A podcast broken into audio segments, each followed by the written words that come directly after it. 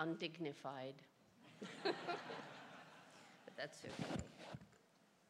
So, first of all, it's a great honor to be here. And um, thank you, Francois, for introducing me. Thank you all for coming in to listen to this last talk. First of all, I give you a special greeting, which you haven't heard, I'm sure, during these two days. Simply,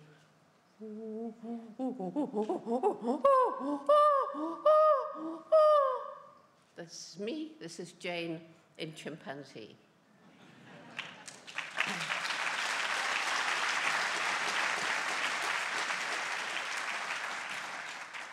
So I want to spend just a few minutes uh, explaining how I got to be doing what I'm doing now, because still so many people around the world think of me as the chimpanzee lady. And I grew up as a little girl in England just before World War II, and I loved animals right from the start. And I was very lucky in having a mother who supported this love so that she didn't even get angry when she came into my room when I was one and a half years old and found I'd taken a whole handful of earthworms to bed with me. She said it looked as though you wondered how do they walk without legs? We took them back into the garden. She didn't get angry when she took me for a holiday into the country when I was four years old. And I disappeared, and I was gone for four hours. And she'd even called the police and what was I doing? I was hiding in a hen house because I'd been given the job of collecting hen's eggs, and I couldn't see a hole on the hen big enough for an egg to come out, and nobody told me. So I was waiting in the hen house. And again, she didn't get angry. She just sat down to hear the wonderful story of how a hen lays an egg. She found books for me about animals, thinking I would learn to read more quickly. Some of you must know the Dr. Dolittle books. But then, when I was 10 years old, I used to save up my few pennies. We had very little money, and by that time, my father was fighting in the war. I saved up my pennies so that I could go to this second-hand bookshop. I spent hours there. And on this day, I found a little book, which I still have, and I had just enough money to buy it and that was Tarzan of the Apes. Well, of course, I fell passionately in love with this glorious lord of the jungle. And what did Tarzan do? He married the wrong Jane. So that's when my dream began. I will go to Africa, live with wild animals, and write books about them. Everybody laughed at me. How will you do that? You don't have money. Africa's far away, and you're just a girl but not my mother. What she said to me is what I have said to young people all around the world, particularly in disadvantaged communities. If you really want to do this thing, you're going to have to work really hard. Take advantage of every opportunity, but don't give up. Well, I jump over how I actually got to Africa. Safe to say that I got a letter from a school friend inviting me for a holiday to Kenya. To get the money, I worked as a waitress, which is very hard work, by the way, and finally had saved up enough money to go to Africa by boat in those days. There were no planes conveniently flying back and forth. And stayed with my friend for a while, and then I heard from somebody if you're interested in animals, you should meet Dr. Louis Leakey, famous paleontologist and I went to the Natural History Museum. He was curator. And I think he was impressed by how much I knew about African animals. So, anyhow, that led to him offering me this extraordinary opportunity of going to study and learn from not any animal, but the one most like us, the chimpanzee. Took a year to get the money, after all, I hadn't been to college, we couldn't afford it. So, who was going to give money for this ridiculous idea? A young woman out in the forest studying chimpanzees. Fortunately, Leakey believed that women made better observers because they had more patience. And fortunately, he wanted somebody whose mind, as he put it, wasn't cluttered up with the reductionist thinking of the behavior scientists of that time. He didn't tell me these things. He just offered me the opportunity. And eventually there was money for just six months. And I arrived at the Gombe National Park in Tanzania. And I remember sailing along the Lake, Lake Tanganyika and looking up at the hills and the valleys and wondering how will I find the chimpanzees. And it was a bit depressing because I went out every day from just before daylight until the evening. But as soon as I saw a chimpanzee, if it was anywhere near, they just ran away. They'd never seen a white ape before. And chimpanzees are very conservative. They don't like new things. And I was getting increasingly depressed because money for six months, but after one month, two months, and three months, the chimpanzees were still running away. I was learning. I'd found a peak, and from that peak, using my binoculars, I could learn how they don't travel around in troops, but by themselves, or a mother and her young ones, or perhaps a group of males hanging out, and sometimes many gathering when a new food becomes available and they come together with lots of excitement. I was learning how they make nests up in the trees at night, bending over the branches. I was learning the kinds of foods that they eat, and I was learning about the calls that they make. The breakthrough observation, which you already heard, was when I saw one chimpanzee, the first one who began to lose his fear of me. So that when I saw him sitting on a termite mound not that close, but easily through my binoculars, I could see him picking grass stems and using them to fish termites out from their underground nest. And breaking off leafy twigs, and to use them as tools, he had to strip the leaves. He was using and making tools. If you saw that today, it wouldn't be at all exciting. We know that there are many different animals that use and make tools. But back then it was thought by science that humans, and only humans, use and make tools. If anybody had bothered to go and talk to the pygmies living deep in the rainforest, they could have told them. But that's what science said. And so it was that observation that enabled Leakey to go to the National Geographic Society. And they agreed to fund the research when that first six months ran out. And they sent a photographer and filmmaker, Hugo van Lawick, to record what I was beginning to learn more and more every day about these amazing relatives of ours. And it was thanks to David Greybeard. If I met a group ready to run as usual and David was sitting there, then I suppose they looked from him to me and back and they must have thought, well, she can't be so dangerous after all. And so I got to know the other chimpanzees, part of David's community. Goliath, his best friend, who turned out to be the top ranking alpha male, and old Flo and her family, and Mr. McGregor and William and Passion, and all the rest of them that I got to know really, really well. And meanwhile, Hugo was filming everything. This was really important because when I first sent back news about the tool using, about some of the ways chimps resemble us. There were scientists who said, well, why should we believe her? She hasn't even been to college. Anyway, she's just a woman. And women didn't do that sort of thing in those days. But once Hugo's film went around, once the geographic documentaries began to go into living rooms around America and then the rest of the world, the science began to think a little differently. But they were still not really prepared to accept anything that I said. Well, when I'd been in the field about two years, and I'd learned a lot, Leakey told me that he wouldn't always be around to get money for me. I would have to stand on my own two feet. I would need a degree. And he got me a place in Cambridge University to be the eighth person ever to go there to do a PhD without a prior degree. I was very nervous. And how, how do you think I felt when many of those erudite professors told me I'd done everything wrong? You shouldn't have given the chimpanzees names. That's not scientific. They should have had numbers.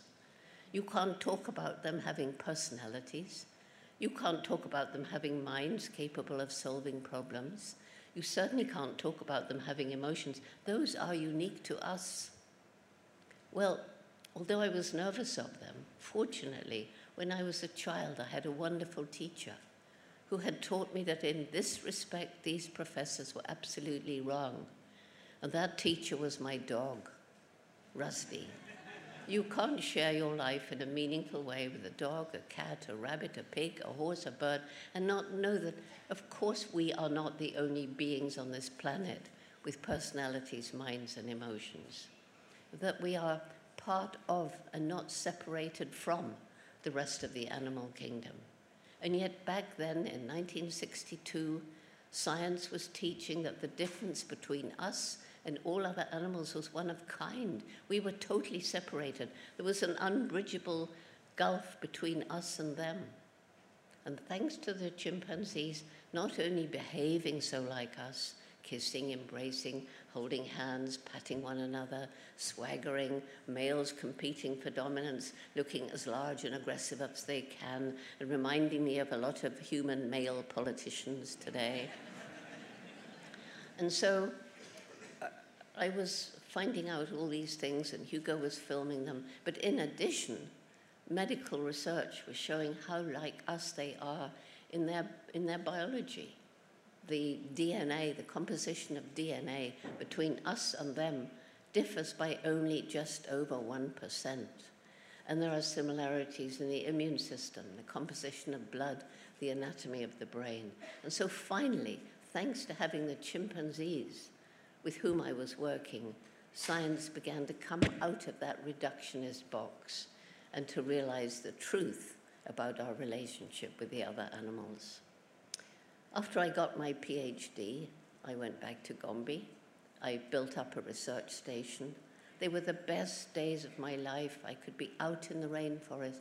I could learn to understand the interconnection between the different species of the rainforest. Every one having a role to play, even a small, seemingly insignificant species, that maybe if it became extinct was the main food of another species, and so on, until removing just one little strand from this amazing tapestry of life could lead to total ecosystem collapse. Why did I leave that paradise? I left because in 1986 there was a conference in America by then, there were seven different field sites where scientists were studying chimpanzees in different parts of Africa. And we brought them together really to try and find out how did chimp behavior differ in these different environments, or how much of it was the same. But we had a session on conservation, and that was a real shock. Everywhere, reports of the rainforest being destroyed by foreign logging and mining companies, by the increased population growth, people needing more of the forest to grow their food for their villages, moving in with their cattle. I learned about the beginning of the bushmeat trade, that's the commercial hunting of wild animals for food. I learned more about the, the live animal trade, shooting mothers, to sell their infants as pets or overseas to train them for entertainment. I learned about the wire snares in which chimpanzees were catching hand or foot and losing hand or foot to gangrene or dying. And also, as people moved into the forest, chimpanzees are susceptible to all our known contagious diseases, but they haven't yet built up resistance. And so it was pretty grim I went to that conference as a scientist and I left as an activist. So since October 1986, I haven't been in any one place consecutively for more than three weeks. I left knowing I had to do something to help, but I didn't know what to do. I don't believe that you can talk meaningfully about anything unless you have some first hand experience. So I got together some money and visited seven different chimpanzee research sites. And I learned a great deal about the problems faced by the chimpanzees. I remember looking into the eyes of a little orphan in a main market in Congo. And he was curled up and looked ready to die. His eyes were dead and bleak. And when I went up to him and made the close up, oh, oh, which is how chimps greet each other close up, he sat up and reached out towards me. That led to the start of creating sanctuaries for orphan chimpanzees in Africa. Well, I now have this information, but I have other information too. As I'm traveling around, I'm learning also about the plight of so many of the African people living in and around chimpanzee habitat, the crippling poverty, the lack of good health and education facilities, the degradation of the land, their struggle to survive. And it came to a head when I flew over the Little Gombe National Park. When I began in 1960, it was part of what we called the equatorial forest belt that stretched right across equatorial Africa to the west coast. In 1990, it was a tiny island of trees surrounded by completely bare hills, overused infertile farmland, trees cut down on the steepest slopes by the people desperate to get more land to grow food or make charcoal just to keep their families alive. And that's when it hit me. If we don't help these people, there's no way we can try to save the chimpanzees. So in 1994, the Jane Goodall Institute began its program, Take Care, or TACARE, a very holistic program in which we try to help the local communities to find ways of making a living without destroying the environment. Began with a team of local Tanzanians, carefully chosen, going in and talking to the villagers and asking them what they thought we could do to help them. And that's where we began, restoring fertility to the overused farmland without the use of chemicals. And better health and education, working with the local Tanzanian authorities. And then we moved in with, with water management programs. And then, based on Mohammed Yunus's Grameen Bank, microcredit, where women could take out tiny loans for projects that had to be environmentally sustainable, like buying a few chickens or having a tree nursery. And we also introduced family planning information, and we got as many scholarships as we could to keep girls in school during and after puberty, because it's been shown all around the world as women's education improves, as women are empowered, family size tends to drop. This was so successful in the 12 villages around Gombe that we've gradually since then been extending it. And it's now involving 104 villages right throughout the chimpanzees range in Tanzania. And most chimps in Tanzania are not protected. They're in these village forest reserves. And so each village that we work with provides one or two volunteers and even if they can't read or write, they can learn to use a smartphone. And they go into their forests and they record an illegally cut tree or an animal trap or a chimpanzee nest or a leopard footprint. They're very proud of their work. And the results go onto a platform in the clouds, Global Forest Watch. So it's downloaded and what's going on is transparent. And this program is now in six other countries where JGI works in, in areas surrounding chimpanzee habitat. It's making a difference. And so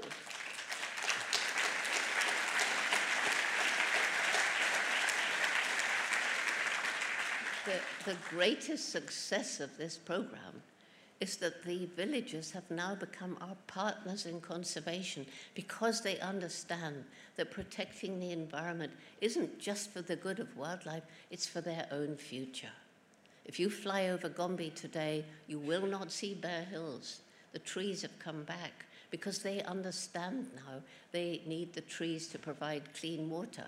And of course, the trees also breathe out oxygen, one of the great lungs of the world, absorbing carbon dioxide and giving out oxygen. And so the people, with, as our partners, it's their country, it's their land. And it's only when the local people really take ownership. So we try as much as possible to get them to take ownership of all the different things we're trying to do. And we have men trained to follow the chimps. They know them as individuals. There's no poaching in any of those villages where the local people are employed. Well, of course, it all costs money. I was beginning to travel more and more around the world, and there I was learning about the other problems that we humans have inflicted on this planet. The biggest difference between us and chimpanzees is the explosive development of our intellect. And yes, animals are way, way, way more intelligent than we used to think. And you can Google five smart rats, and you will learn things about rats that you never might have believed even 10 years ago. And you can Google not Picasso the artist, but Pigcasso, and you will be amazed at what you see when you watch the videos about Pigcasso, who I have seen and I have met. And so I'm learning about all the problems that we have inflicted on the planet, the destruction of the forest, releasing more CO2 into the atmosphere, the most significant of the greenhouse gases, learning about the pollution of the ocean, the plastic, learning about the, the uh, poisoning of the air, water, and land, the chemical pesticides and fertilizers. Why we think it's okay to grow food with poisons, I don't know, but that's what we do.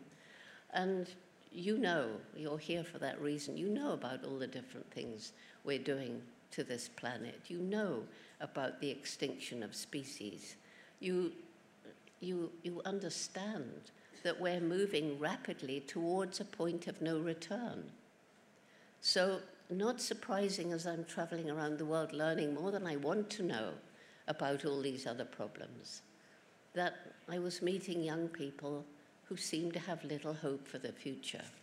They were mostly just apathetic, not seeming to care, but some were depressed and some were angry. And when I began talking to them, they said, Well, we feel this way because you have compromised our future, and there's nothing we can do about it.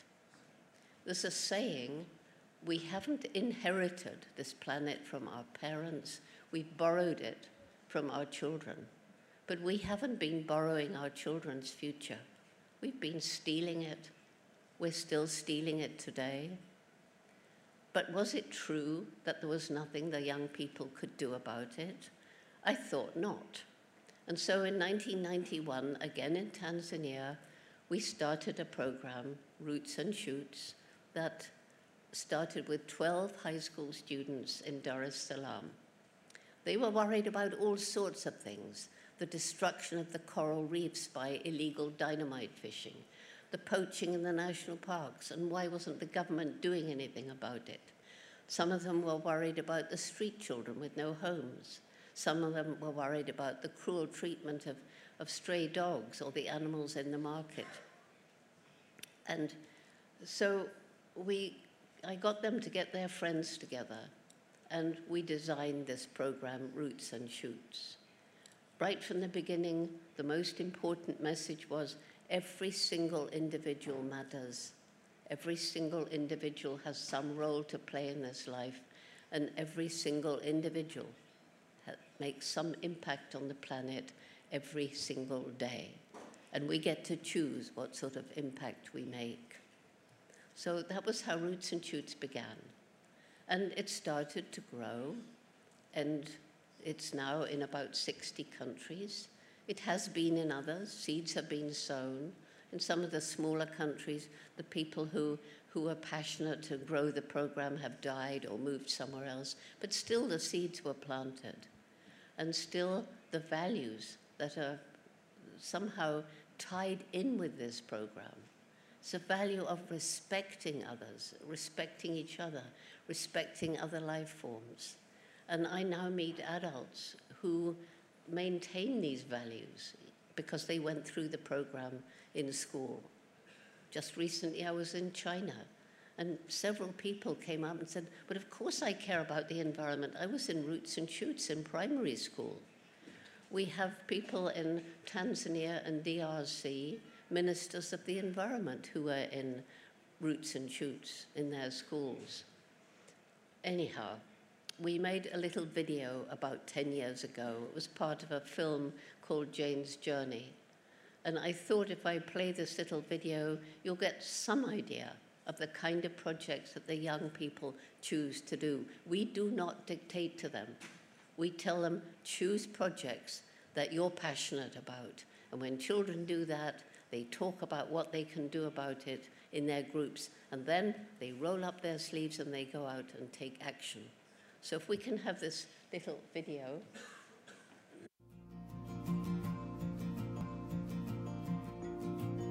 Some people think it's far away. Some know it's with them every day.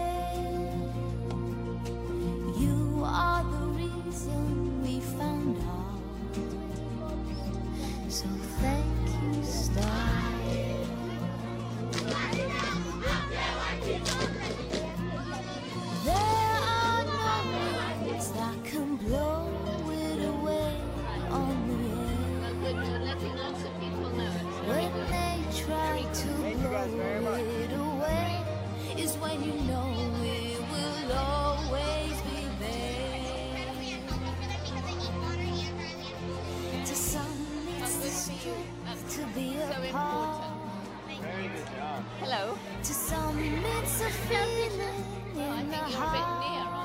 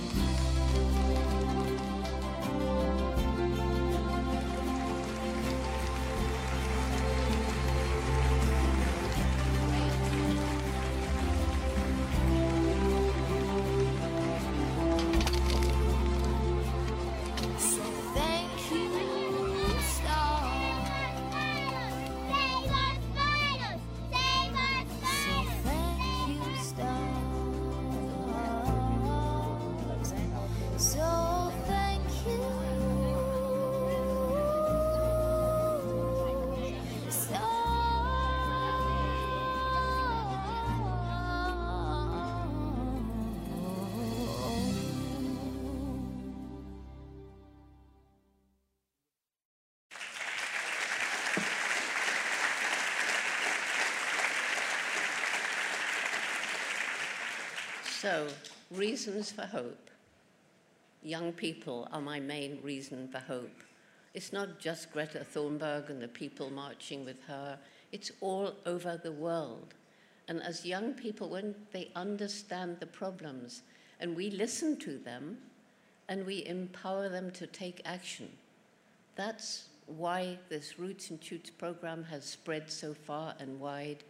And I'm telling you, it's not that young people can change the world, they are changing the world. And they're influencing their parents and their grandparents. And some of those may be CEOs of big companies, some of them may be high up in politics, some of them may be in law.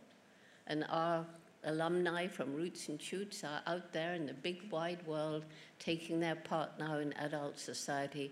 And as I've said, keeping the values that they learned of respect for each other and all living things. So, my greatest reason for hope. Then there's also this extraordinary brain.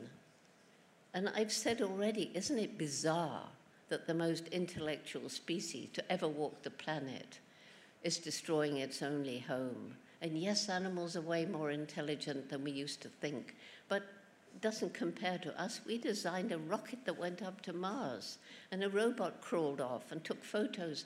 And we've seen those photos, and we don't want to go and live on Mars. It's not tenable. We've only got this one beautiful blue and green planet. Why are we destroying it? Is there a disconnect between this clever brain and the human heart, love and compassion? And I truly believe only when head and heart work in harmony can we achieve our true human potential.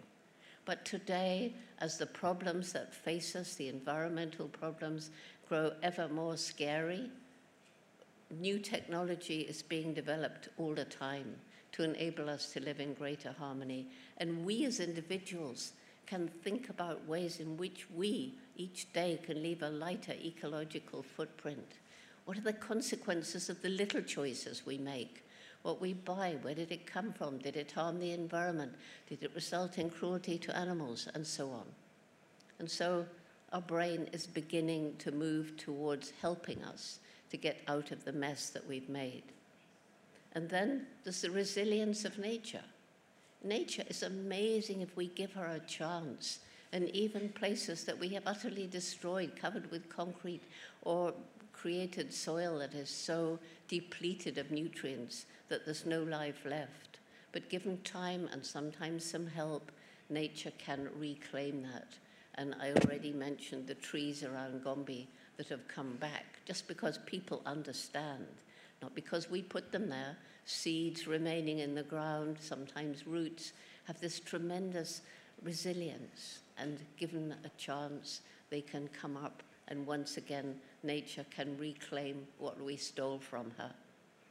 And then there's the social media, which used in the right way. I mean, for the very first time in human history, we can gather together voices from all around the planet to stand together to shout out what they feel is important, what they feel matters. And so in the end, politicians and business begins to listen. And consumer choice is doing an awful lot to alter the way that big business works and the way that they manufacture their products. But we have to do something about poverty. We must alleviate poverty because if you're really poor, you just have to survive any which way and you can't ask those questions. And we have to do something about the unsustainable lifestyle of probably everybody in this room, certainly me, although I do my best. And we have to do something about the growing human population. Can it possibly be sensible to think that we can have unlimited economic growth as countries get wealthier and want to emulate the West, and as human populations continue to grow on a planet with finite natural resources. But we can deal with those problems. We've already shown that we can with will, with willpower. We can tighten our belts and do our bit. And then finally, there's the indomitable human spirit, the people who tackle what seems impossible and won't give up. And that's why I carry Mr. H. Mr. H was given to me 29 years ago. Maybe you saw him in that, that little film about Roots and Shoots. It was given to me by a man who went blind when he was 21, called Gary Haun, which is why he's Mr. H. And Gary decided to be a magician. Everybody said, Gary, you can't be a magician if you can't see. And he said, Well, I can try. And the children don't know he's blind. And then he'll tell them. And he'll say, Things may go wrong in your life, we never know. But if they do, don't give up. There's always a way forward. And he does skydiving and cross country skiing. And he's taught himself to paint. He never painted before. But in the little book that he's produced called Blind Artist, uh, which you can get on Amazon, there's a portrait of Mr. H. He's never seen him, he's only felt him. And it's absolutely amazing. And these people are all around us. We all have that indomitable spirit. We can all fight when things seem to go against us. We can all fight, and people do fight, and people are fighting. And more and more people are fighting against the powers that seem to want to destroy the planet for their own personal greed, to get rich, to get powerful. That's what we have to fight. We have to fight corruption. But we can do it because, as I say, we all have that indomitable spirit if we will just let it out and grow it and nurture it and believe in it and believe in each other. It's not only humans who have an indomitable spirit. And I want to end this little talk with a short video that shows one of the chimpanzees that was rescued in Africa, in Congo, She was one of those orphans whose mothers had been shot. And we have the largest chimpanzee sanctuary in Africa, in Congo. There's 175 chimps there. And she came in as a tiny baby, badly wounded by the bullet that killed her mother. But we have a wonderful veterinarian who's the executive director of Tchimpounga Sanctuary, and she nurtured her back to life. And then Wounda got sick again, very sick, when she was about nine years old. And everyone thought she would die, but again, Rebecca came in and saved her life. So this is an indomitable spirit that refuses to die. And the video I'm going to show you, some of you may have seen it, but it represents one of the most amazing things that's ever happened to me. So while you watch it, try and imagine how it must have felt to those of us who were there when this amazing thing happened. So let's look at this last little video.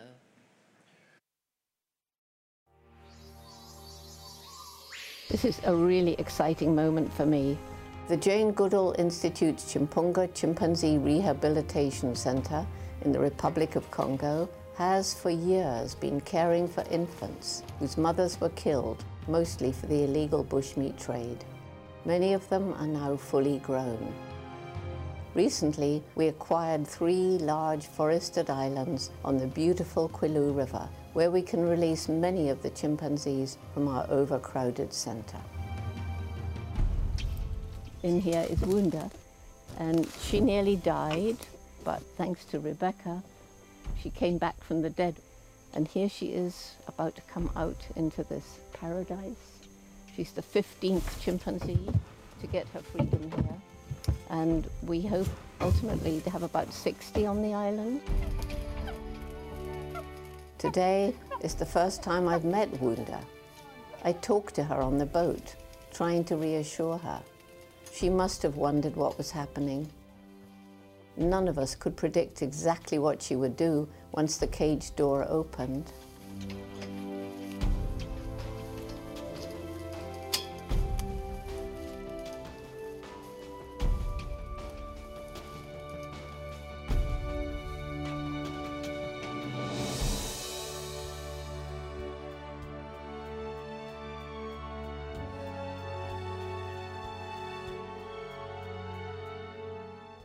It was a very, very touching moment.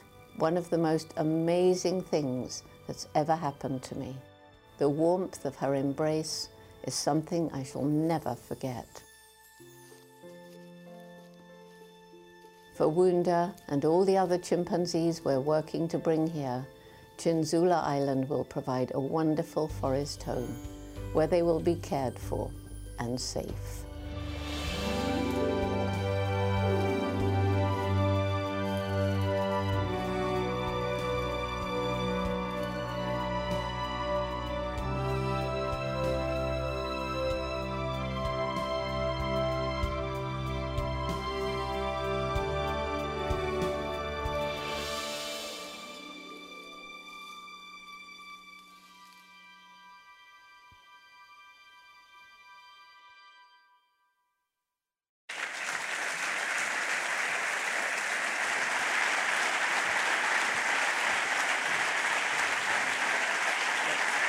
You, Jane. So let me just end by saying Wounda is now the dominant female of a group of 30. And although all our females are on birth control because we can't, we can't, we have no space for more, two in all these years have gone wrong. Wunda had a baby three years ago. Mother and child are doing fine, and that baby is called Hope.